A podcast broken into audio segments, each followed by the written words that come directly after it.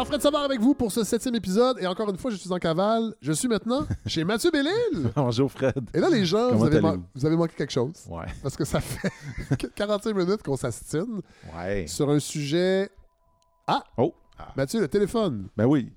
Alors, euh, on est chez Mathieu Bellil parce que je ne peux pas encore enregistrer euh, à la maison. Puis franchement, j'y prends goût parce que grâce à mon petit appareil, ça change complètement. Je peux pas aller La chercher parce que je suis en enregistrement. Et là, Mathieu prend son micro. Alors, il, il pourra aller chercher sa fille qui est abandonnée. Ah, ok, parfait. Bon, ben amuse-toi bien.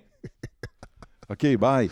Ben, on va le Bon, garder. alors, euh, on a notre ma, fille qui vient de m'appeler pour me dire qu'elle a la brigade culinaire. Ah! Donc, elle va faire de la cuisine à l'école. C'est C'est fun, fun. hein? Donc, elle rentre pas tout de suite. Elle rentre pas tout de suite. Donc, Bon. on va être tranquille. Il y a le chien qui est là. Bon, alors j'expliquais aux gens qu'avec mon petit, Ouais. ma petite enregistreuse, c'est magique parce que je pense que ça change le ton de la balado. Oui. Parce que là, on n'est on est pas dans la- le, le- le- le formel du luxueux studio de la balado. L'intimidant studio. Oui, qui est en train de- d'être désinfecté avec des produits chimiques. Mais euh, on, est, on est chez vous. Et là, on a une petite discussion Ah sur, oui. sur un livre Oui. D'une entrevue qui sera publiée bientôt de Francis Dupudéry. Oui, c'est ça. On était en débat là-dessus, savoir est-ce que le point de vue de Francis Derry euh, méritait. sur euh, l'université Panique ouais, à l'université. Mais c'est pas ça le sujet d'aujourd'hui. Ouais, non. Euh, parce que on vous a pas entendu encore. La première, c'est votre première chronique, saison 5. c'est ma pre- Oui, c'est un peu drôle parce qu'on a fini la Oui. saison 4 Au mois de euh, début, début septembre. Ouais, c'est ça. on a fait une belle pause. Vous avez fait une belle pause méritée. Électoral, oui. Oui, vous avez bien fait d'ailleurs Ah parce oui, que c'était déprimant. Oui, oui. Et ça n'a pas changé grand-chose. Sinon qu'on a renforcé les tendances qui étaient euh, déjà là. Alors, on prend des nouvelles de nous. Encore euh, aujourd'hui, oui. 14e chronique. Ben oui, Fred. des nouvelles de nous. Ben euh, oui, alors Mathieu? vous êtes le baladiste errant. Et puis, euh, je me suis dit que ça Il serait n'y a pas de chanson. Ben, il y a le Canadien errant. c'est ça.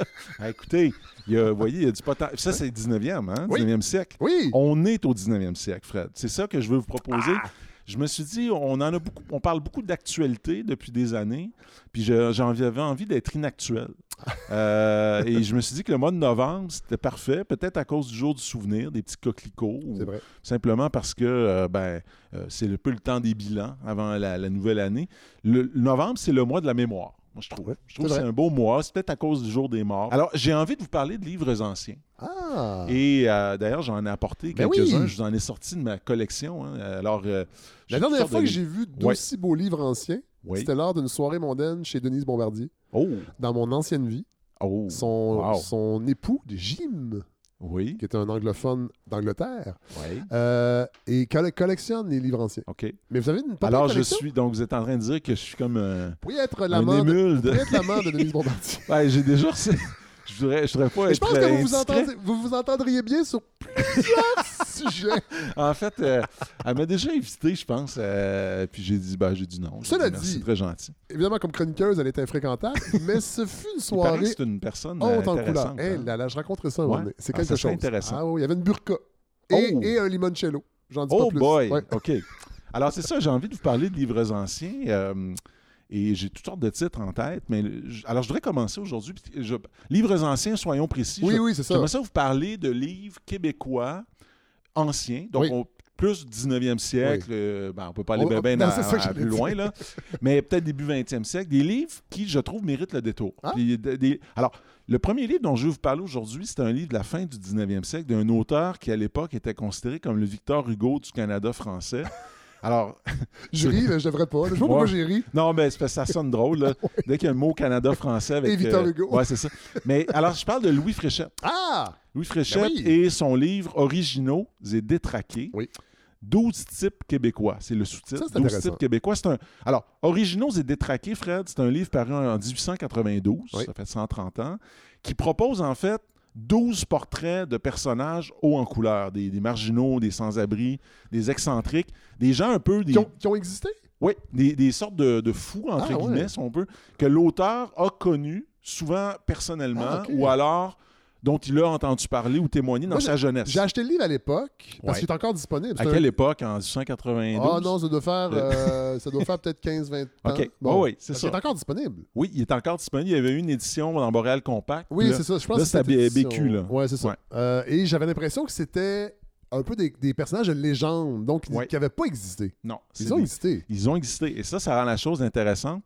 Euh, alors, peut-être et puis, on, on va en parler, bien sûr, des personnages eux-mêmes. Oui. Si vous permettez, on- quelques mots peut-être sur oui. euh, Louis Fréchette. Ben oui. Euh, alors, évidemment, euh, Louis Fréchette, son histoire ressemble à celle de beaucoup d'écrivains québécois, origine modeste, père analphabète. C'est pas, c'est pas C'était- votre cas, ça? Non, mais c'est... non, pas vraiment.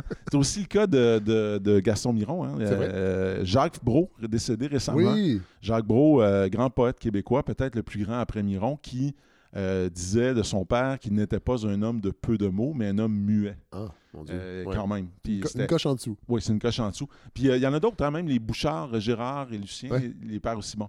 Alors, des pères peu éduqués. Alors, formation. Alors, père. Ser- Serge, Serge Bouchard aussi. ah oui? Ben, son père était chauffeur. OK, c'est ça. Tu sais, il y a comme un arrachement, il y a, Ouais. il y a une, une rupture quand même entre quelqu'un qui devient un écrivain lettré, tout ça, puis un, père ou une mère qui, qui n'a pas connu ça. Bon, et alors, il a faut aussi une formation en droit, ce qui est un peu un classique au 19e siècle. Je parle de Fréchette. Et c'était presque un prérequis à l'époque euh, pour devenir écrivain, ou en tout cas, quand on était un écrivain québécois au 19e siècle, il fallait plus ou moins avoir fait faillite Ah et oui, hein? éventuellement même avoir vécu un exil. Alors, il y a quelque chose d'un peu romantique là-dedans. Oui, faillite et exil, c'est les clés pour réussir dans la littérature de l'époque, qu'on appelait évidemment la littérature canadienne. Oui, hein. À l'époque, oui, c'était pas québécois, mais on va employer le mot aujourd'hui pour que les gens se comprennent bien. Alors, Oui. j'ai juste noté les quatre grandes, une, quatre des grandes figures québécoises du 19e siècle. Alors, Philippe Aubert de Gaspé, père, qui a fait Les Anciens Canadiens, ce roman plus ou moins intéressant, mais en tout Ben, cas quand même. Oui. Alors, Faut- Aubert faut- de Gaspé, faut le remettre père, dans son contexte. c'est quand même intéressant de noter qu'avant de devenir écrivain, euh, il a fait faillite parce Oui. qu'il était pris dans une histoire de fraude. Il y avait, je pense qu'il avait inventé faux, faux monnayeur, c'est bon. Ouais. Alors, il a, il a fait faillite, il est allé en prison. Et Mais lui, euh, c'est pas une famille qui, en a- qui avait beaucoup d'argent? c'est une famille, en fait, qui c'est la- les, les- les familles de vieux seigneurs Ouais, d'avant ça. la conquête, C'est ça. qui étaient un peu au 19e siècle des, des gens qui, qui vivaient une sorte de déclin. Ah oui. Parce que la- les, les Anglais ont d'abord maintenu les seigneuries, Oui. puis les droits euh, seigneuriaux. Euh, on dit ça, oui, seigneuriaux. Puis euh, éventuellement, on les a abolis. Là, j'ai pas vérifié, mais c'est pas un des ancêtres de, de Gaspé Beaubien qui a fondé la ville de Chicago? Ou en tout cas, qui a été un des Oh, premiers? une que je excellente question. Mais il me semble que oui. Une excellente question. Il faudrait aller vérifier ça. Ouais. Allez-y, Ouais. poursuivez. Mais, euh, mais en quoi qu'il en soit, euh, alors, euh, il a fait de la prison. Et j'ajoute, Fred, que son fils, Philippe Aubert de Gaspé, fils, et là, c'est très compliqué parce que le fils a écrit avant le père. Ça, Philippe Aubert de Gaspé, fils, en 1837-38, publie un livre. On va en parler. Je suis sûr que ça va être une chronique, si, évidemment, si les auditeurs et auditrices, et surtout mon patron, euh, Fred Savard, euh, trouvent ça intéressant. Écrivez-nous. Mais non, mais c'est pour moi, ça résume toute l'étrangeté du Québec. Oui. Le fils publié avant le père. Euh, alors, le fils a publié un livre et lui aussi est mort.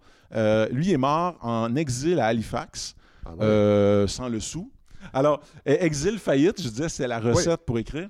Un autre exemple, lui, c'est le plus célèbre, c'est Octave Crémazie, qui euh, avait une librairie de livres ecclésiastiques à Québec avec son frère Joseph et qui a fait faillite au début des années 1860. Et l'histoire est quand même spectaculaire. Octave sait que les huissiers s'en viennent le lendemain. Il prend le train de Québec à New York dans la nuit, prend un bateau en France et il finit ses jours en exil et sous, sous pseudonyme. Ah, Il va ouais. s'appeler Jules Fontaine avec un S. Et il va écrire des lettres à, à- à l'abbé Casgrain pour lui dire euh, Mon pays ne veut plus de moi, euh, il va me laisser crever de faim. Euh, ma, mon œuvre, ma grande œuvre, je ne l'écrirai jamais. Il y a 2000 vers qui pourrissent dans mon cerveau. À quoi Ah, bon ouais. les en faire sortir? Je suis mort à l'existence littéraire. Vous voyez, Jean Ah, ouais. Hey, c'est- C'était c'était le fun. Et là, Fréchette, alors là, Fréchette, lui aussi, sa carrière écrivain commence par une faillite et un exil. Parce que après ses études de droit, il se lance dans le journalisme et l'édition et il, il crée coup sur coup deux journaux. Il venait de Lévis, Saint-Joseph de Lévis en fait. Il vient de Lévis. Alors, je sais pas pourquoi deux journaux, mais il en crée deux en même temps. Mais c'est l'époque où il y a, ça foisonne. Ouais, ouais, là. ça. On en a parlé avec Jonathan Verdois l'année passée. Oui, c'est vrai, Je pense qu'il y a eu 600 journaux en Ah ouais, c'était fou, circulation à cette époque-là. C'était à l'époque de la start-up euh, Oui, voilà. journalistique. Les jeunes pousses. Alors, c'est ça, le drapeau de- des, des licornes. C'était des, oui, c'est ça. le drapeau de Lévis et la tribune de Lévis, qui étaient deux journaux qu'il lance, qui lui permettent de défendre ses idées libérales et anticléricales. Il était plutôt rouge, mais en même temps, il aimait bien flirter avec les bleus. C'est un, Ah. un ambigu. Il aimait Très, les... très, c'était très canadien-français, ça. hein? L'ambiguïté. euh, Oui, oui, puis c'est un, fluide aussi. hein, Oui. Il aimait ça. Lui, il était, il était bien partout. Alors, il était ami avec Casgrain. Oui. et avec Crémazie, hein, Oui. euh, qu'il avait rencontré. Et d'ailleurs, Casgrain et Crémazie, qui l'ont rencontré quand il était tout jeune, il avait début de la vingtaine, disaient que c'était le plus grand espoir de la littérature canadienne. Rien de. Euh, le problème, c'est que Fréchette ne s'occupe pas tellement de ses affaires, il est tellement pris dans ses poèmes et ses rêves de gloire qu'il fait faillite. Euh, aidé en cela par la mauvaise presse que les curés lui font, Ah. parce qu'évidemment, c'est un Il rouge. ouais, ça. Et donc, euh, après quelques tentatives de relance, il déclare faillite et il s'en va aux États-Unis, à Chicago, Ah, qui était ben, dans voilà, voilà. il s'en va à Chicago où il va travailler pour une entreprise de chemin de fer. Et là, c'est là qu'on pourrait dire, c'est à la fois touchant et comique parce que il est à Chicago, il travaille pour une entreprise de chemin de fer. Et là, c'est à la fois comique et touchant. Il se met à imaginer qu'il est une sorte de Victor Hugo. Il faut comprendre qu'au début, dans les années 1850, Victor Hugo a- est parti en exil de la France parce que la France était sous le contrôle de Napoléon III Ah oui. qui était un, le, le- le- le- le neveu, je pense, de Napoléon Bonaparte. Donc, la France est sous une forme de dictature. Et, et- et Hugo vit sur l'île de Jersey. Ah, et il regarde tous les soirs la France, hein, Comme Philippe Couillard. de loin. Oui, oui, oui, c'est, un...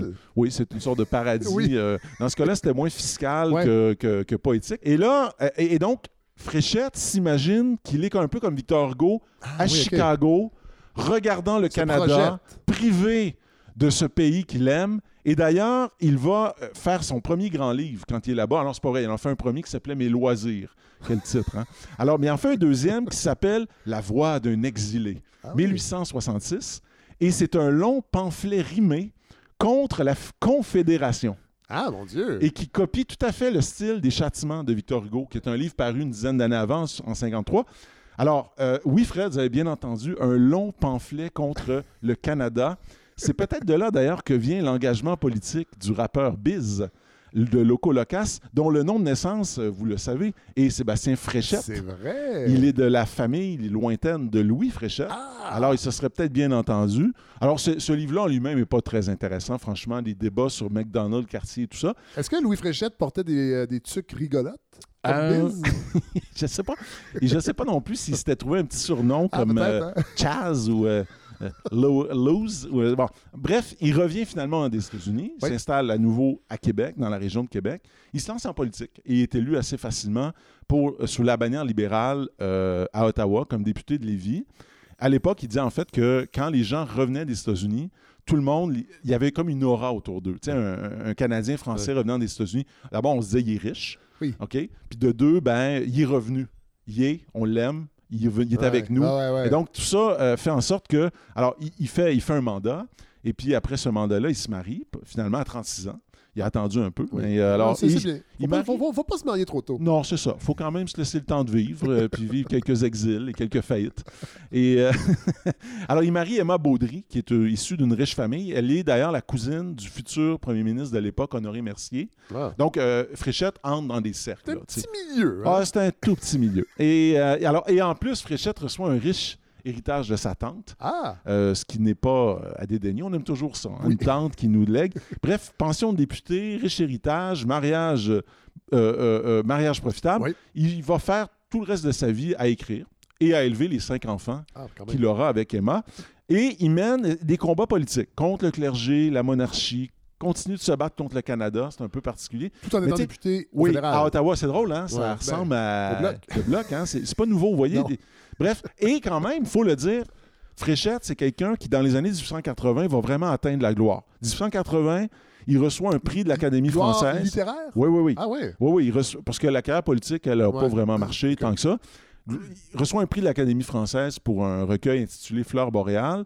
Il se rend à Paris. Il rencontre son idole, Victor Ah Hugo, ouais. qui à cette époque-là a 78 ans, je pense, qui lui offre un entretien. hein. Wow. Et euh, c'est un peu l'adoubement, là, c'est le moment. Puis c'est quand même pas rien, Fréchette, c'est le premier Québécois à être publié en France. Quelques années plus tard, en C'est 1887, intéressant, ça. il publie un livre euh, à la, la maison qui s'appelait la Librairie Illustrée, maison d'édition. À l'époque, souvent, les éditeurs et les libraires, ils étaient ensemble parce que c'était- comme... euh, on produisait le livre, on le vendait, Ah, bref.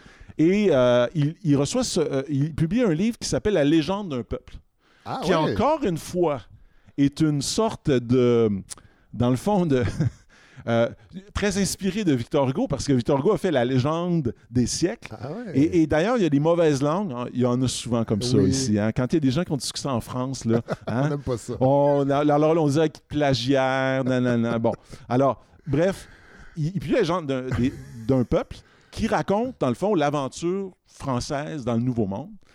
Et, Repris par Alexandre Béliard. ben oui, d'ailleurs, c'est ça, oui, la légende d'un peuple. hein, c'est euh, des spectacles. Oui. hein, il en a fait plusieurs, Là, je pense. hein. là, c'est des livres maintenant, puis avec des personnages plus modernes. Mais oui, il a fait une tournée avec euh, Salomé ça. Leclerc et compagnie. Jean- Jean- Jean-Martin Hassan, C'est vrai? qui jouait du, du, du clavier. Oh, wow, Oui. un, un claviériste de choix. oui.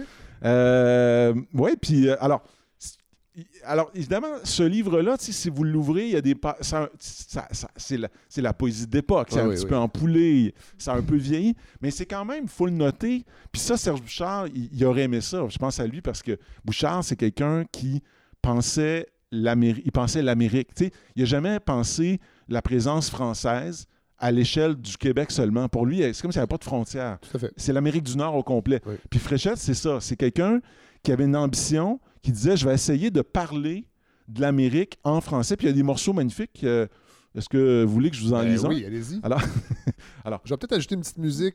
oh, ça va être beau. Amérique, salut à toi, beau sol natal. Toi, la reine et l'orgueil du ciel occidental. Tu sortis vierge encore du sein des océans, fraîche et le sein baigné de lueurs éclatantes, qu'en secouant leurs flots de lianes flottantes, tes grands bois ténébreux, tout pleins d'oiseaux chanteurs, imprégnèrent les vents de leurs âcres senteurs, quand au mouvant réseau d'aurores boréales révéla les splendeurs de tes nuits idéales, quand tes fleuves sans fin, quand tes montagnes neigeux, tes tropiques brûlants, tes pôles orageux montraient de loin leurs grandeurs infinies, Niagara grondant, blonde de Californie, Amérique, au contact de ta jeune beauté, on sentit reverdir la vieille humanité. Ah. Pas mal. On a perçu ce qu'aurait pu être le rappeur en vous. Si vous étiez peut-être un peu plus jeune. C'est ça. On Maths, était pas loin du slam. on était pas loin, c'est vrai. c'est vrai. vrai que On a fait, tous un petit non, David Goudreau en nous. Hein? ce qui est étonnant dans ce texte-là, c'est effectivement cette réflexion américaine. À- à- totalement. Puis en ce sens-là, c'est tout à fait dans la logique de, de, de quelqu'un comme François-Xavier Garneau, Oui. qui avait été Qui un historien. presque faillite, lui aussi. Il y a eu des gros problèmes financiers, mais c'est vrai. C'est vrai, c'est vrai, c'est vrai, très juste, Oui. très juste. Et qui euh, pensait l'Amérique, pensait, la, le- le- le- pensait en termes vraiment américains ou nord-américains. Et d'ailleurs, c'est ce que beaucoup d'historiens conservateurs lui ont reproché, c'est de trop d'être trop ouvert. Tu sais, il y a toujours ce débat au Québec. Passer, à- passer vers la France. Sommes-nous plus vers la France Ben ouais. ou plus vers les Ouais, États-Unis? Puis ce débat-là, il n'est pas nouveau. Alors, euh, ben voilà, c'était un morceau de Wow. Fréchette euh, qui meurt quelques années plus tard, en 1908, d'une crise cardiaque, à 69 ans, et qui va mourir, dans le fond, après avoir vécu une très belle vie. Dans la fin de sa vie, c'est il, il publie des livres de légendes, euh, il revient beaucoup sur son passé. Il est aussi président d'honneur de l'École littéraire de Montréal, qui va donner euh, naissance à un certain Émile Nelligan. Ah oui. Donc, il a connu, il a, il a connu aussi ces, Ah ces écrivains-là. Et alors, Est-ce qu'on peut dire ces écrivains-là de la, de la modernité? oui, le- la, Là, la- là, là, je- oui, oui, de la première modernité. On pourrait dire ça. Oui, Ok. tout à Fait est à cheval. Oui. Fréchette, en tout Oui, il est vraiment à cheval parce que, dans le fond, c'est comme si il y a- il y a- chez lui, il y a comme deux tendances. Il y en a une qui, qui est un peu récupérable par l'école euh, plus conservatrice, mais il y a aussi, d'un autre côté, il y a- puis moi, je pense que Originaux des Traqués fait partie de ça. C'est ce livre-là que je veux vous parler Oui. parce qu'il me semble que, euh, à moi, lecteur et critique du 21e siècle, c'est ce qu'il a écrit de meilleur. Je trouve que ça a bien vieilli euh, et, et que c'est intéressant et inspirant. C'est-à-dire que Ah. on, a, ça nous- on lit ça, puis on se dit, tiens, est-ce que j'en connais, moi, des originaux, des détraqués? Ou alors, suis-je? Serais-je dans un tome 2? Ouais, Fréchette était vivant. ça. Alors, alors, dans, alors, dans son livre, Fréchette fait le portrait de 12 hommes, des gens qu'il a connus. 12 hommes et Dans- femmes. Alors, il n'y a pas de femmes dans, les, dans les 12. OK. Et ça, je vais revenir à Ah oui, ça. OK. OK. Je vais revenir à ça parce qu'il y en a une qui apparaît, OK. Qui, mais qui apparaît comme un peu en coup de vent, puis on va réfléchir à Ah, ça. La- le rapport entre la folie et le genre. Ah. Parce que est-ce que comment on traite la folie pour un homme et comment on la traite pour une femme, il y a tout un toute une réflexion à faire là-dessus. C'est là on va la faire, mais Ben oui, le alors il- On n'est pas à Radio-Canada, on a le temps, Mathieu. sous-titre du livre c'est 12 types québécois. Et québécois en 1892, ça veut dire qui vient de Québec. Oui. Ça- D'ailleurs, la graphie est particulière. Oui, c'est Québec, Q-U-E-B-E-C, Oui. Q, Oui. Q-O-C-Q. Donc, Oui. euh, on, Là, on j'ai- est en quelle année? 1892. OK. Et juste donner une idée, Fred, mon grand-père, qui Dieu son âme, qui était né en 1912, quand je lui parlais des Québécois, OK, moi, je lui parlais, des fois, on parlait de politique, Ouais. puis il me disait Ah, c'est vrai, vous appelez ça de même, vous autres. Bon, là, on parle des années 90, là. Quand même. ça de même, vous autres. Parce que pour lui, c'était des, Can- on, C'était les habitants de on la était ville. des de Québec. Canadiens français. Ah, ouais. Lui, il disait, pour lui, les Québécois, c'était du monde de Québec. OK? Puis ça, ça fait partie, c'est ça qui est parti aussi, que le, le Québec, c'est qu'on change de nom à peu près à tous les Oui. siècles. hein. Oui. Alors, euh, bref. Alors, des Québécois qu'il a croisés quand il était jeune, dans ses études, à Lévis, euh, des gens aussi qu'il a croisés quand il a fait de la politique, quand il était en journalisme. Euh, alors, et puis, il développe une théorie intéressante sur Québec, parce que il Sur la dit- ville? Oui, sur la ville. Oui. Il dit pourquoi Québec? Parce que, tu sais, au fond, il, était- il a vécu à Montréal, il a vécu partout, mais il- Québec, il dit c'est la patrie des originaux. Et, et il Mais dit. là, attention, il faut... oui. le, mot, le mot original, un Oui. original, aujourd'hui, on le traduirait par un weirdo. Oui, c'est Oui, mais. Pas quelqu'un qui mais- sort du Non, mais attendez, s'il vous plaît, Jean de Québec, là, fâchez-vous pas tout de suite. Non, non, là. non. Parce qu'il dit, en fait, il dit, il dit vraiment ça, Fréchette. Puis pour lui, c'est positif. Il Oui. dit à Québec, c'est un lieu où les gens étranges et anormaux existeraient en plus grand nombre qu'ailleurs. Et Je voici. ris, je ris, là, mais c'est explique- avec respect. Ben oui, il explique pourquoi. Il dit pourquoi. Il dit parce que c'est une ville où les choses bougent peu. Il- je le cite. Et c'est un centre restreint, toujours le même, qui conduit à la concentration et à la reproduction des mêmes types. Et là, il y a une belle ça. analogie. Il dit autrement dit, Québec, ce serait moins un lieu de mélange et de brassage et plus qu'un lieu d'affinage et de distillation. Ça, c'est ma métaphore. oui, oui, oui. Mais tu sais, l'image, Mon- Montréal, c'est on brasse. Ça brasse tout le temps. On brasse la bière, on brasse n'importe quoi. Québec, on est dans le. On fait vi- vieillir en fût de chêne un produit rare. Et donc, ça serait un lieu où les personnalités uniques pourraient vieillir et, comme maturer, gagner en force et en saveur, comme des fromages et des bons vins. Et pour Fréchette, c'est une qualité. Ah. Il dit au fond, il dit faut pas, parce qu'il dit il faut pas mépriser les gens bizarres. Il dit en fait, il faut les aimer parce qu'ils nous apportent de la couleur, bien sûr, qu'ils nous égayent, ils nous font rire, rêver, parfois ils nous effraient aussi. Mais il dit aussi parce qu'au fond, à quoi ça sert des gens étranges? À quoi ça sert des Ouais. originaux et des traqués? Il dit ça sert aussi à nous aider à comprendre ce qui est normal et ce qui ne l'est pas. C'est-à-dire, au fond, C'est un barème. c'est un barème. Et, et- et- et non seulement c'est un barème pour nous rappeler euh, qu'est-ce que, qu'est-ce que la normalité, qu'est-ce que la normalité, mais en même temps, souvent, les originaux détraqués sont ceux qui font bouger la norme. Ah. C'est-à-dire que. Ouais, ouais, ouais. Puis je rappelle quand même que d'une époque à l'autre, euh, des fois, ce qu'on a considéré comme fou à une époque ne l'était plus à une vrai, autre. Euh, ce qui était dans la maladie mentale devenait la normalité, etc. vrai, ouais. Bon. Comme par exemple, on sait qu'à notre époque, euh, la, je pense que le trouble du narcissisme qui a été retiré ah oui, du hein? dictionnaire de, de Ouais, la santé mentale. Parce qu'il y en a. Il y en a trop partout. c'est ça. C'est quand ça se rendu trop présent, ben, si tu veux. C'est comme ça. Alors, pour, alors, je vous parle un peu des personnages? Ben oui. Ben oui, alors Ben oui. quand même. Alors, il y en a, il y a beaucoup de personnages drôles. Le premier s'appelle Oneil. Ça ressemble à Oni, Ouais. mais c'est Oneil avec un E à la fin, qui était un bedeau de paroisse, un barbier, un genre de valet de comédie, joueur de tour. Toujours le mot pour rire. Puis ça commence assez légèrement, je dirais. Tu sais, c'est le genre à toujours faire des jeux de mots. Un brin mononcle, mais Ah ouais, sympathique. ça, sais, c'est du genre, euh, il est à, je sais pas, il y a un paysan qui arrive à l'église, lui il est bedeau, tu sais. Puis là, il y a un paysan qui veut, il dit, est-ce que plus Ma- Mathieu, pour les plus oui, jeunes. oui, oui, oui, oui, oui. c'est vrai. Ça fait quoi un- un bedeau? Un bedeau, c'est. À part sonner les cloches? Ben, c'est ça, pas mal ça. Ça- non, mais je pense que c'est un peu un genre de. Est-ce qu'on pourrait dire un bénévole clérical? Ben, aujourd'hui? ouais, mais je sais pas si c'était. Un, je sais pas si c'était bénévole, mais. Un euh, oui. Ouais, c'était peut-être plus bénévole, Oui, hein. oui. Ouais, c'était comme quelqu'un qui s'occupait un peu de l'intendance Ouais. euh, matérielle, Ouais. mais vraiment de base. C'est-à-dire, c'est pas le vicaire qui, Non. lui, il est plus. Il, il supervise. Ouais. Euh, D'ailleurs, je vous ai dans mes livres, hein, j'ai Ben un beau petit livre, un manuel, du, un manuel des curés. Ça, c'est une de mes grandes euh, passions. Vous savez, Fred, c'est des vieux livres. Ben oui. Ça, c'en est un Québécois de 1900, 1800, 1860, Monseigneur des Hôtels, qui explique au curé comment gérer une paroisse. Puis ce qui est très frappant là-dedans, c'est qu'il ne parle pas de la religion. C'est une business. non, mais tu sais, c'est pratico-pratique. Vous voyez le genre?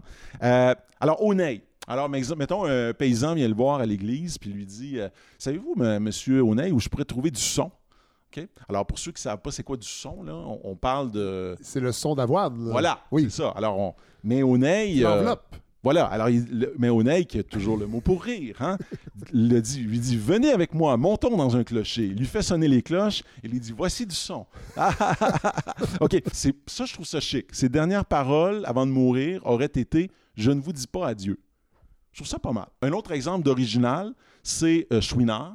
Euh, il s'appelle Chouinard. Son vrai nom, je pense, c'est comme Jean-Pierre Rioux, mais bon, tu. Dis Chouinard. Ouais, ouais, non, puis euh, il avait même changé de prénom. C'était, moi, je m'appelle Olivier, mais il disait pas Olivier, il disait Livier. Livier.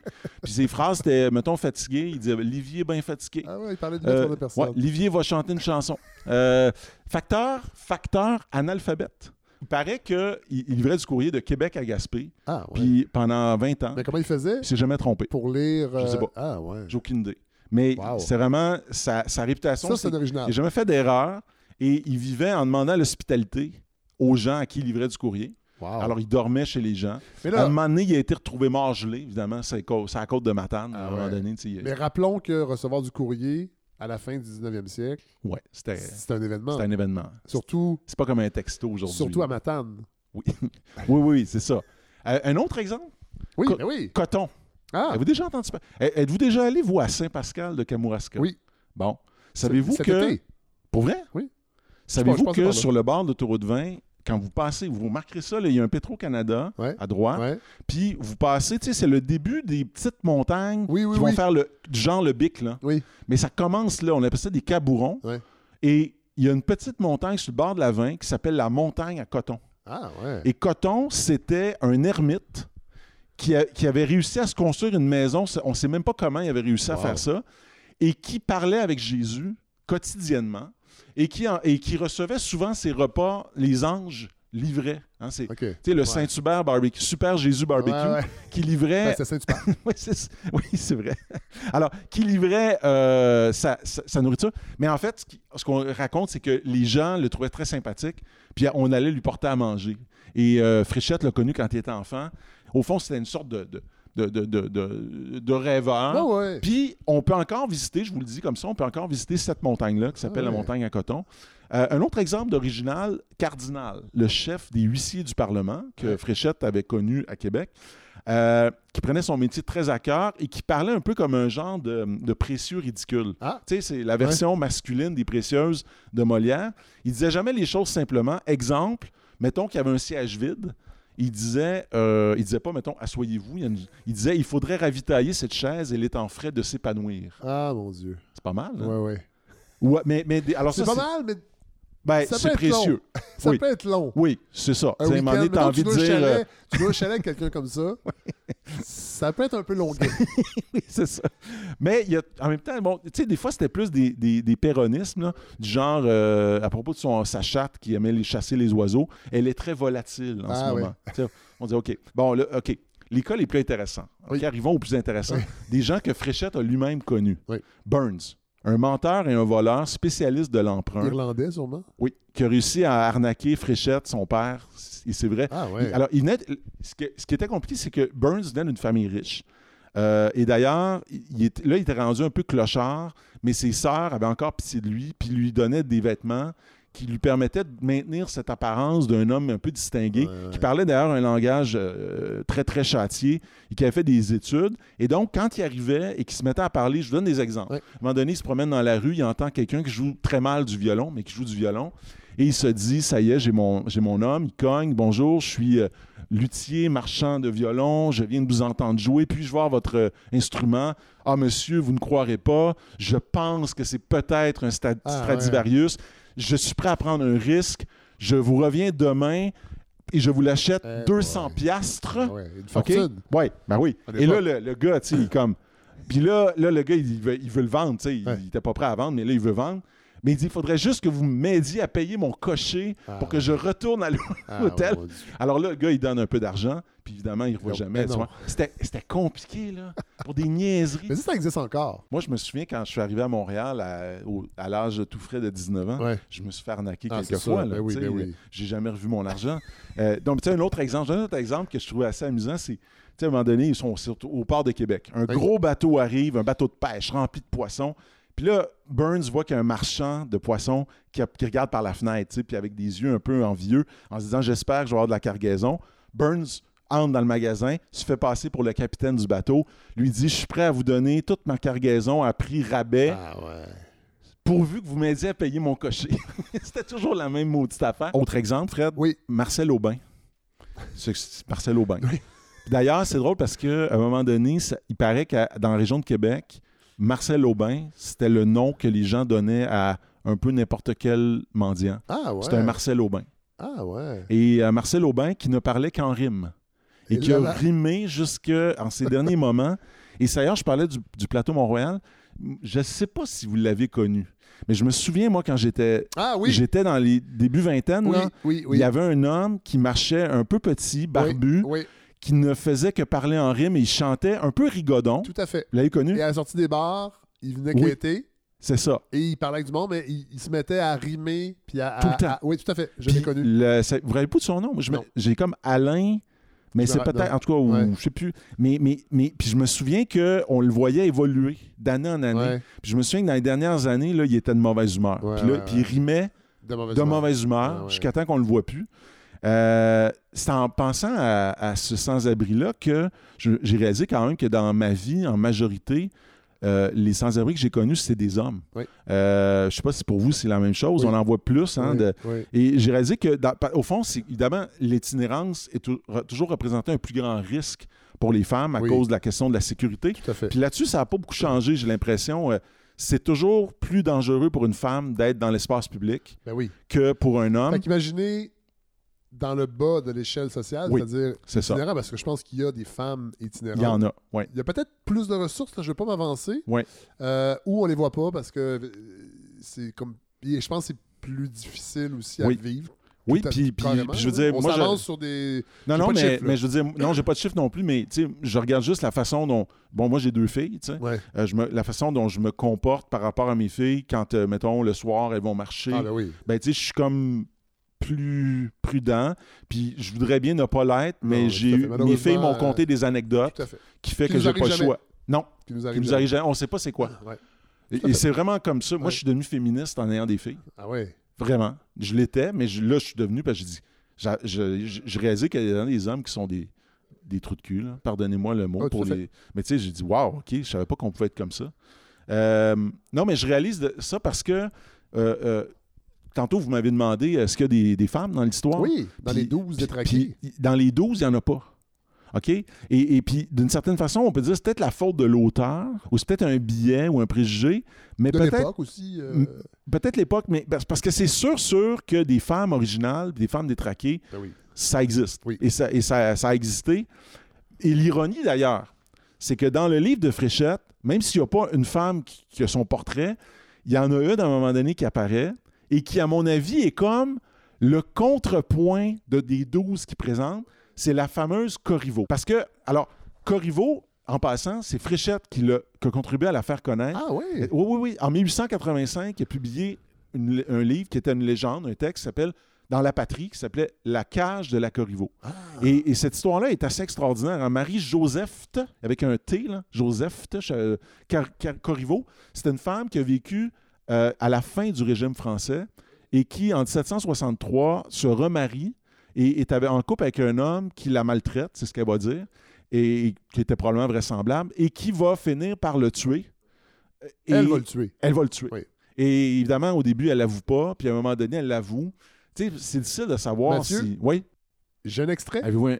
J'ai un Oh! extrait de la, De- co- de la Corriveau, Oh, wow! joué par Anne Dorval. Oh, OK, wow. Film diffusé à Radio-Canada. Téléfilm, je crois. OK. J'ai eu pas trouvé d'informations. Alors, les gens à la maison, si vous avez des informations sur les bases de données, dans, dans la biographie d'Anne Dorval, ça Ouais. n'apparaît pas. OK. Euh, et ça s'appelle La Corriveau. Je sais pas qui a réalisé. Il y a, euh, il y a Luc Picard qui joue là-dedans. Il y a Raymond Bouchard qui fait le père de La Corriveau. Euh, qui était complice Luc- dans l'histoire. Oui, Luc Picard fait, Luc Picard fait joue Dodier, je crois, Oui. qui est le mari tué. Oui. Il y a, son premier mari est joué par Emmanuel Bilodeau. On va aller écouter un Wow. extrait. OK. Au village, il n'y en a pas un qui est prêt à se battre, pas un seul homme. On peut bien clabauder puis de battre les flancs. Il n'y en a pas un de vous autres qui aurait le cœur de prendre son fusil puis d'aller rejoindre le général Lévy pour essayer de reprendre Québec.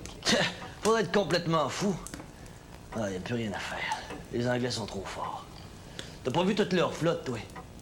C'est comme des vagues. Ils n'avaient à perdre de vue. Qu'est-ce que tu veux qu'on fasse contre une armée de même? Ils sont 40 000. Pas de raison, ça. Ils vont-ils nous exiler, nous aussi, comme ils ont fait avec les Acadiens?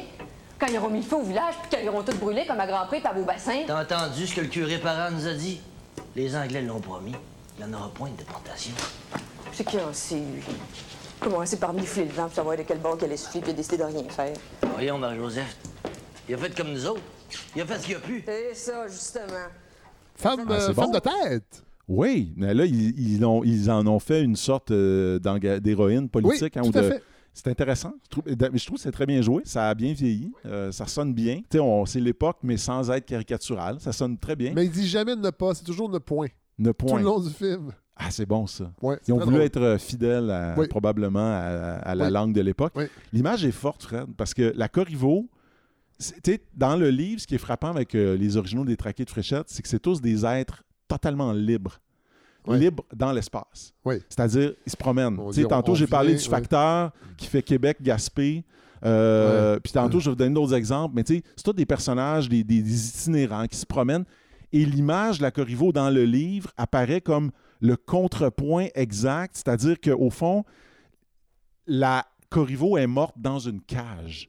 Parce que quand on dit la cage, la Corriveau, moi, je ne savais pas. Je pensais que c'était une cage, euh, tu sais, style une grande cage. Là.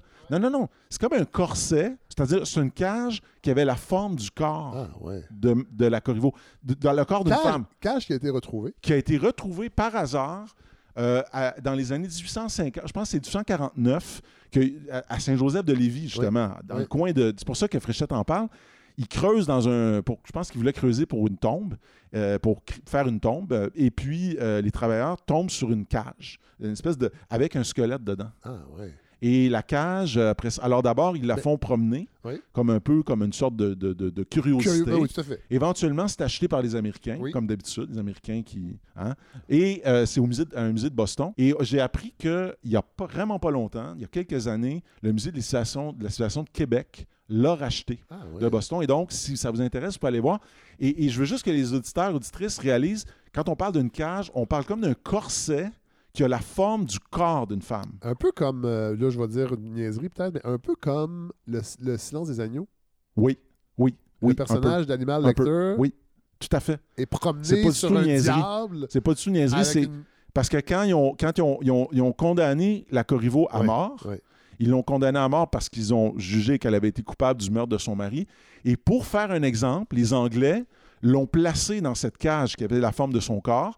Et en haut de la cage, il y avait un crochet. Et elle, a été, elle est restée suspendue pour le public pendant cinq semaines. Ah, ouais. Évidemment, un corbeau, tu sais, je veux Ben dire, oui, c'est ben la oui, décomposition. ben ben oui. Mais vous imaginez? Puis je trouvais que en soi, c'était comme une métaphore. Voici pourquoi il n'y a pas de femme dans ce livre-là. Ah ouais. Dans le sens que, voyez, la seule femme du livre qui est une originale détraquée, on- elle est évoquée presque Ouais, ouais, par- ouais. un peu, pas, pas par hasard, mais Non, comme un, un peu euh, euh, comme un à côté. Puis elle est le contraire de toutes les autres. C'est-à-dire que dans un sens, c'est comme si la folie féminine, si vous voulez, ou l'originalité détraquée, Oui, c'était une menace, tandis que la folie masculine, c'était euh, euh, un divertissement. voilà. ou, euh, ou donc, que En la c'est pas menaçant. c'est pas menaçant. Et, et- et- et donc, puis, puis un autre élément que je voulais ajouter, c'est que il y a un rapport, on a un rapport culturel avec la folie féminine, la folie masculine, qui n'est pas la même. C'est-à-dire que on dirait que la folie féminine, souvent, elle a eu tendance à mener à un enfermement. Puis ça peut être dans une cage, mais souvent, la femme, elle était, elle peut-être qu'elle vivait cette originalité, cette folie ou ce détraqua- détraquage, mais elle le faisait dans l'espace domestique. Personne ne pouvait en témoigner parce que, évidemment, Fréchette, il parle de gens qu'il a vus dans la rue. Il parle de gens qu'il a vus dans, dans, dans- dans- dans son monde à lui, mais il n'est pas entré dans les maisons. Non. voyez? Non. Et donc, et, et dans un sens, c'est comme si une femme qui était jugée folle devait être enfermée. Ah, ouais. D'ailleurs, le mot folle, vous savez que euh, comment ça a facilement pu être une insulte pour discréditer une femme. hein? Ah, ben oui, on sait bien, Ouais. Et, et c'est drôle parce que je me disais, on n'est pas, à l'époque, là, on est à l'époque de Freud, qui va euh, euh, lui-même euh, prendre conscience, à un moment donné, en- avec la visite de ses patientes, qu'il y a un problème à Vienne de femmes qui, enfermées, Ah, ouais, sont ouais, en train ouais. littéralement de faire ce qu'on appelait à l'époque des crises d'hystérie. Parce que au fond, l'enfermement, c'est peut-être, c'est-à-dire la folie devient un symptôme, en quelque sorte. Et puis je me disais même, puis je sais que c'est un terrain délicat, mais en même temps, je me disais, je me, et je la pose souvent à mes étudiants cette question-là, mes étudiantes, je leur dis, Avez-vous l'impression que les attentes de normalité sont plus grandes sur les femmes que sur les hommes? Je donne un exemple. Tu sais, par exemple, un petit garçon turbulent à l'école, on va dire Ah, c'est un garçon. Puis une petite fille, je sais pas si c'est encore comme ça. Mais je sais que moi, je l'ai connu Ça, cette époque-là. les enfants turbulents étaient médicamentés dans les écoles aussi. là. Oui, dire, on, oui, va, oui, oui. On, va rapidement. Mais c'est peut-être pour ça que ça a changé. Peut-être ça change Ouais, aujourd'hui. ouais, Mais je sais qu'il y a une époque où on disait Ah, ben, un petit gars. Ouais. En anglais, on dit Boys will be boys. Là. Puis là, la petite fille qui est turbulente, on dit Hey, est-ce qu'elle a un problème? Alors, j'ai parlé, euh, j'ai parlé de, de la Corriveau, puis je trouve que ça nous ouvre maintenant la porte pour parler des détraqués du livre. Parce que là, jusqu'à présent, c'est plus des originaux, ils sont sympathiques. Mais il y en a des vrais détraqués. Je vais vous en nommer quelques-uns. Je pourrais vous parler du père du pile, Oui. parce qu'on l'appelait le père du pile, pour l'écœurer. Ça le rendait fou, Fred. Ah, oui. Parce que cet homme-là n'avait jamais pu être père. Il s'était fait voler son héritage par un riche anglais, vous voyez l'histoire. Oui. Et à cause de ça, il n'avait pas pu faire son mariage. Et donc, on l'appelait père du pile. Alors, il, il devenait violent. OK. Je termine avec un dernier. Même genre, il vient fou parce que. Alors, il s'appelle Grelot. Et là, vous allez être surpris. Ah. Le personnage, je trouve, le plus émouvant. Grelot. Alors, l'histoire de Grelot, c'est l'histoire d'un gars qui s'appelle Michel Langlois. OK? Michel Langlois, c'est un, homme, un jeune homme de bonne famille. On est à Québec. Ouais. Euh, bonne famille, bonne fortune. Puis à un moment donné, il sort de l'église un, un dimanche et sur le perron de l'église, son beau chapeau haute forme s'envole et il y a quelqu'un qui marche dessus. Ah, Et l'anglois dit à cette personne qui marche sur le, le- le chapeau Satané grelot. On, on aurait pu penser à un, un- un- un plus, un, un plus vulgaire euh, euh, euh, euh, colibet. Ouais. Mais bon.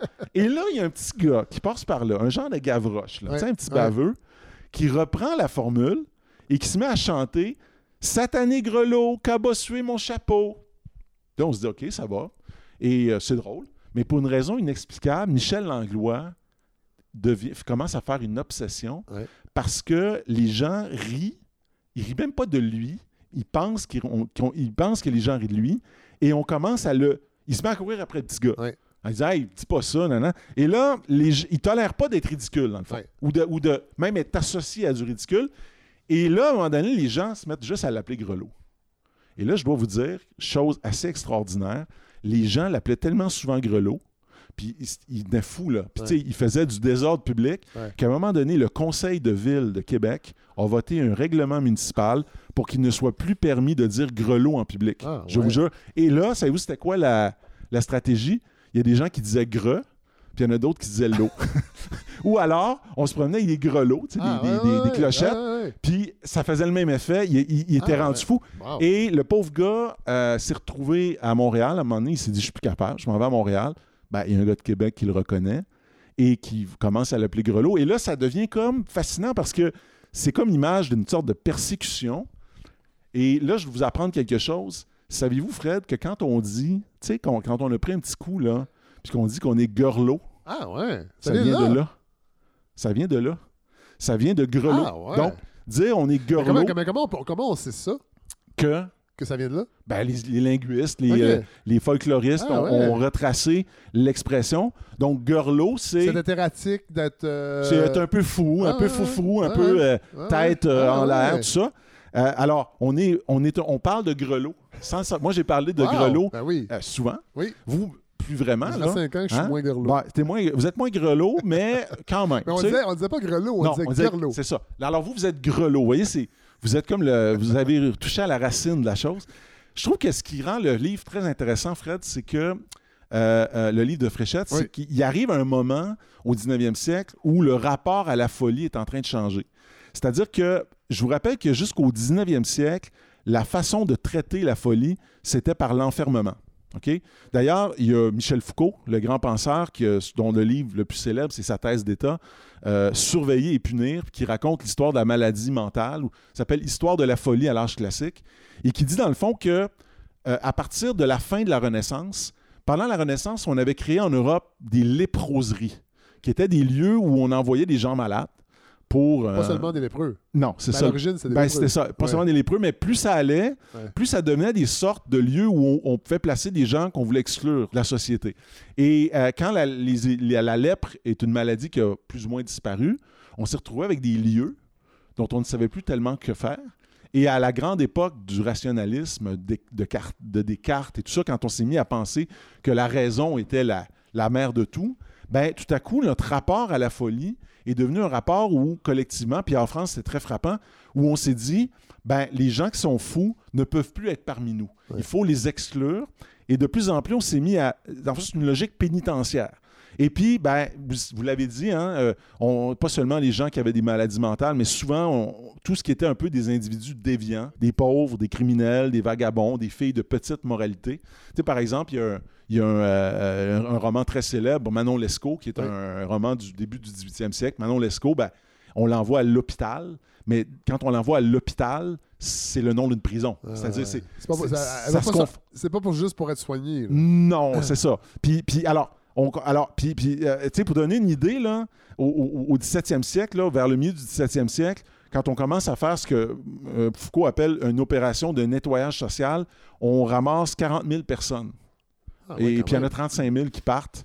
C'est un- comme une façon de faire du ménage. Le marquis de Ils Sade, partent, ils partent dans en Provence. Ah, en province, pardon, excusez. province. ouais, ok. Mais tu sais, le marquis de Sade, c'était un genre d'individu déviant, qui n'était pas un fou, mais qu'on a pu mettre en prison sur cette base-là. Puis, ben, au 19e siècle, le rapport à la folie change parce que les romantiques se mettent à se dire peut-être que les fous ont quelque chose à nous apprendre. Ouais, ouais. Le fou, c'est l'incompris.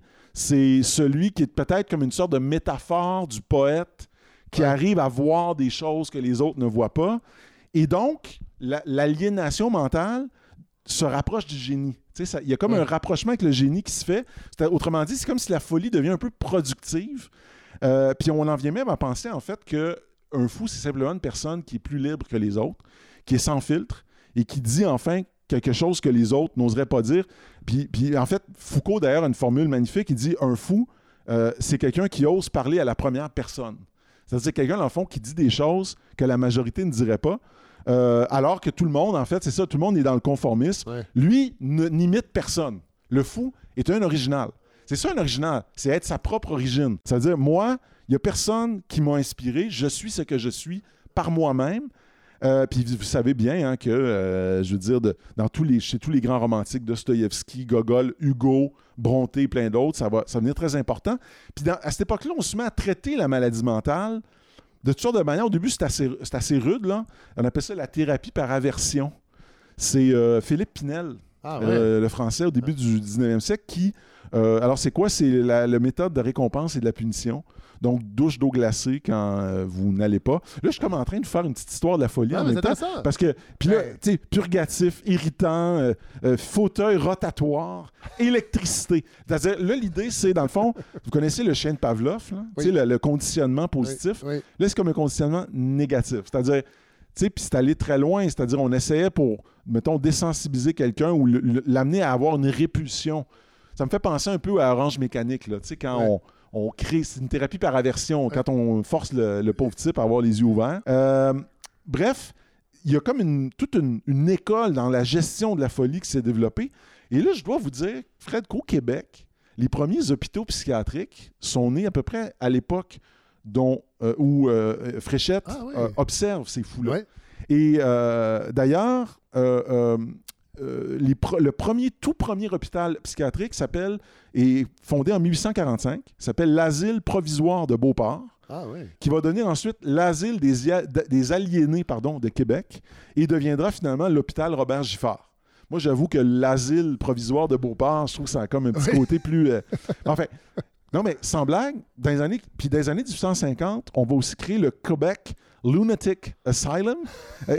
Et ce qu'il faut dire de ces, ces trucs-là, c'est que c'était... ris, mais- Ouais, non, mais c'était- des hôpitaux, mais c'était un petit peu des. Comme dans le temps de la Révolution française, c'était comme des lieux un peu de spectacle. C'est-à-dire, la fin de semaine, là, les bourgeois de Québec Allez, allez se promener là? allaient là Ah, ouais. voir les fous, entre guillemets, pour se, un peu se. C'était comme un spectacle, Ah, dans un ouais. sens. Oui, oui. tu sais. Euh, Fred, en- je termine mon, ma petite histoire-là. Je vais Oui. vous donner quelques points que je trouve intéressants. Ben oui. Euh, tu sais, aliéné, tu sais, c'est un mot qu'on n'emploie plus, mais tu sais, en anglais, le alien, tu sais, ça, vi- ça vient de là. C'est, dans Ben, ça fond, vient d'ailleurs. oui, exactement. Qui n'a pas de lien avec nous, c'est ça. Oui. Mais l'aliéné, c'est quelqu'un qu'on place ailleurs et Ouais. qu'on considère comme un peu ailleurs Oui. aussi. Je me disais, Fred, il me semble que ce serait le temps aujourd'hui de faire ça, faire comme Fréchette. Est-ce qu'on ne devrait pas faire ça, nous, regardez autour de nous et cherchez des originaux des détraqués. Est-ce qu'il y en a encore des originaux? Moi, j'ai l'impression que ça existe encore, mais dans un sens, tu sais, ce qu'a fait Fréchette, je trouve intéressant, c'est il a mis, il a voulu faire l'histoire de quelque chose qui, pour lui, il avait l'impression que c'était en voie de disparition. Mais Mathieu, c'est drôle. Excusez-moi. Je pense à ça parce que je- vous m'avez lancé la question est-ce qu'il y a des détraqués? Et les réseaux sociaux. Oui, TikTok, Oui. entre autres, j'ai déjà essayé d'être là-dessus oui. et ça me frappait comment il y avait beaucoup de weirdos C'est vrai. qui Hein? avaient leur propre compte. Oui. Et vous, me parliez des bourgeois tantôt qui Ouais. dans les. les- Mais Est-ce que ça se fait des soirées où on regarde ben, TikTok? c'est sûr que c'est des gens qui avaient des abonnés, c'est sûr qu'on les regardait pour ça. c'est ça. hein? Moi, je me rappelle d'une Guylaine Oh. qui avait clairement un problème de drogue majeur et qui faisait des vidéos dans son petit logement. Il parlait de même, allô, c'est Guylaine! À soir d'une belle soirée! Puis il y en avait plusieurs comme ça. Puis j'étais un peu divisé en me disant, ben en même temps, on normalise Elle- aussi oui. des, des gens qu'on voit pas normalement, Oui, mais ça. on est aussi voyeurs. C'est ça. Puis en même temps, on- elle a une existence qu'elle n'aurait pas autrement. Non. On a accès à son originalité ou à son détraquage. Ben voilà. Mais oui, c'est vrai que les réseaux Mais les sociaux, réseaux sociaux, Oui, c'est un bon endroit. c'est une vitrine intéressante. Oui. C'est vrai ça. Je termine, euh, Fred, euh, cette belle chronique. J'ai un cadeau à vous faire. Ah, ben voyons. Un truc assez incroyable. J'ai un enregistrement, tenez-vous bien, Ah, j'ai un enregistrement inédit de la voix de Louis Fréchette. ben voyons. Alors, à ma connaissance, c'est la première fois qu'on entend la voix de Fréchette. L'enregistrement date de 1907, Mais un an fou. avant la mort de Fréchette. Et il était réalisé, j'ai vérifié, c'est sur un gramophone.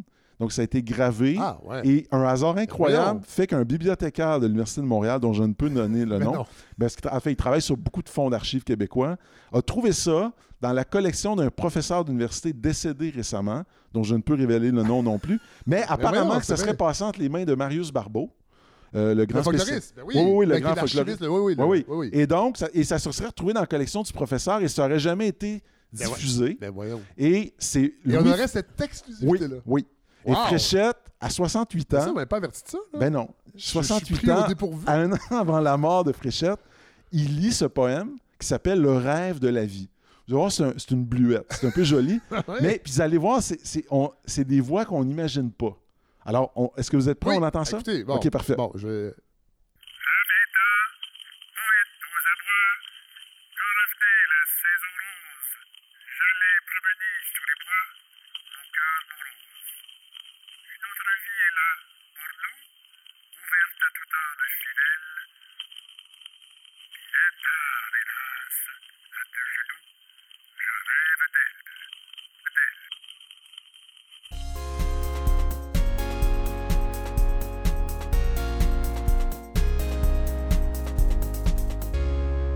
Alors voilà ce qui conclut ce septième épisode.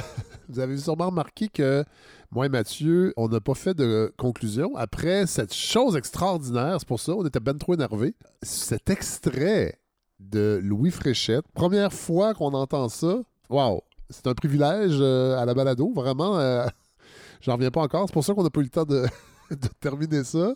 Parce que là, les enfants de Ma- Mathieu sont revenus, en tout cas, parce qu'on était chez lui. Fait quoi, on a comme oublié de, de faire une conclusion.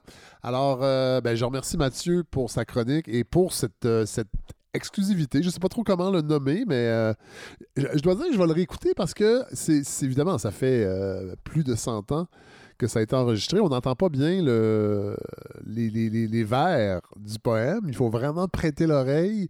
Je vais le réécouter avec des, bons écouteurs, mais waouh! Vraiment. Alors, quelle trouvaille? Je suis, euh, bouche bée.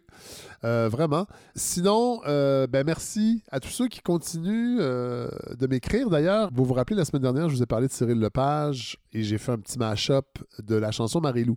Eh bien, il y a un auditeur, Ulysse, que je salue, qui m'a écrit cette semaine pour me dire que, ben, que lui aussi, c'était sa chanson euh, favorite de Plume, qui est allé le voir en spectacle à Québec et qui savait pas que c'était une reprise, Marie-Lou, et qui pendant le show de Plume à Québec, a su que M. Cyril Lepage était décédé euh, l'an dernier de la COVID. Alors, je voulais le mentionner parce qu'au début de la présentation de cette chanson-là, je dis que je ne sais pas trop où il est rendu, que je l'ai peut-être trouvé sur Facebook, et voilà.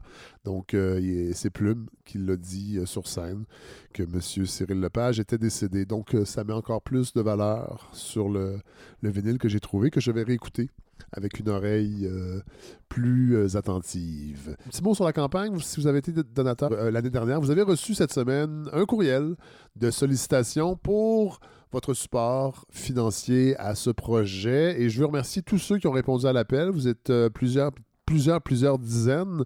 On est, on est maintenant, attendez que je vérifie, à 65 de l'objectif. On est en avance sur l'an dernier. Donc, euh, merci de supporter le projet. Si vous ne l'avez pas encore fait, vous allez sur lefredsavard.com. Il y a tous les détails. Euh, deux choses. Les dons mensuels, pour certaines personnes, je ne sais pas pourquoi ça ne fonctionne pas sur PayPal. Alors, allez-y d'un don unique euh, annuel au lieu d'en faire un don mensuel. Autre chose, quand vous recevez une confirmation du don, faites pas le saut. C'est effectivement le, numé- le numéro d'entreprise de la balado parce qu'elle est- incorporée.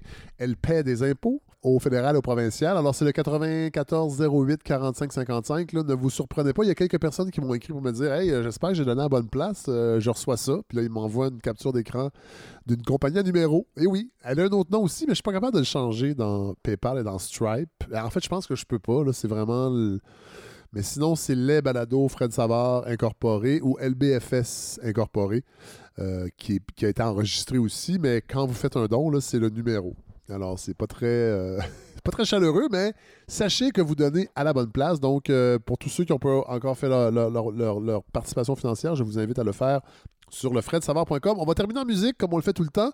Euh, salutations cette semaine, j'ai croisé des fans de la balado à un spectacle d'un groupe qui s'appelle Russian Circles et je vais euh, vous offrir une chanson. Je vous avertis tout de suite, là, je vais faire un, un traumavertissement. C'est de, la- grosse musique, c'est du métal, mais c'est du métal instrumental et je trouve que Russian Circle, qui est un groupe de Chicago formé en 2004, c'est un trio instrumental, donc il n'y a pas de chant. Et souvent dans le métal, le chant peut être un peu que ça, pour ceux qui n'aiment pas ça, ou qui n'aiment pas les, voix de falsetto. On, a comme euh, les deux extrêmes. Puis là, je trouve que le fait que ce soit instrumental, le fait que ce soit, oui, lourd, élevé, mais aussi lumineux, avec des, passages qui sont plus doux, je trouve que c'est une bonne introduction à la musique metal, Russian Circles. C'est leur euh, huitième album qui est sorti euh, en 2022, le- l'album Gnosis. C'est la première fois que moi je les voyais. C'était un très très très bon spectacle.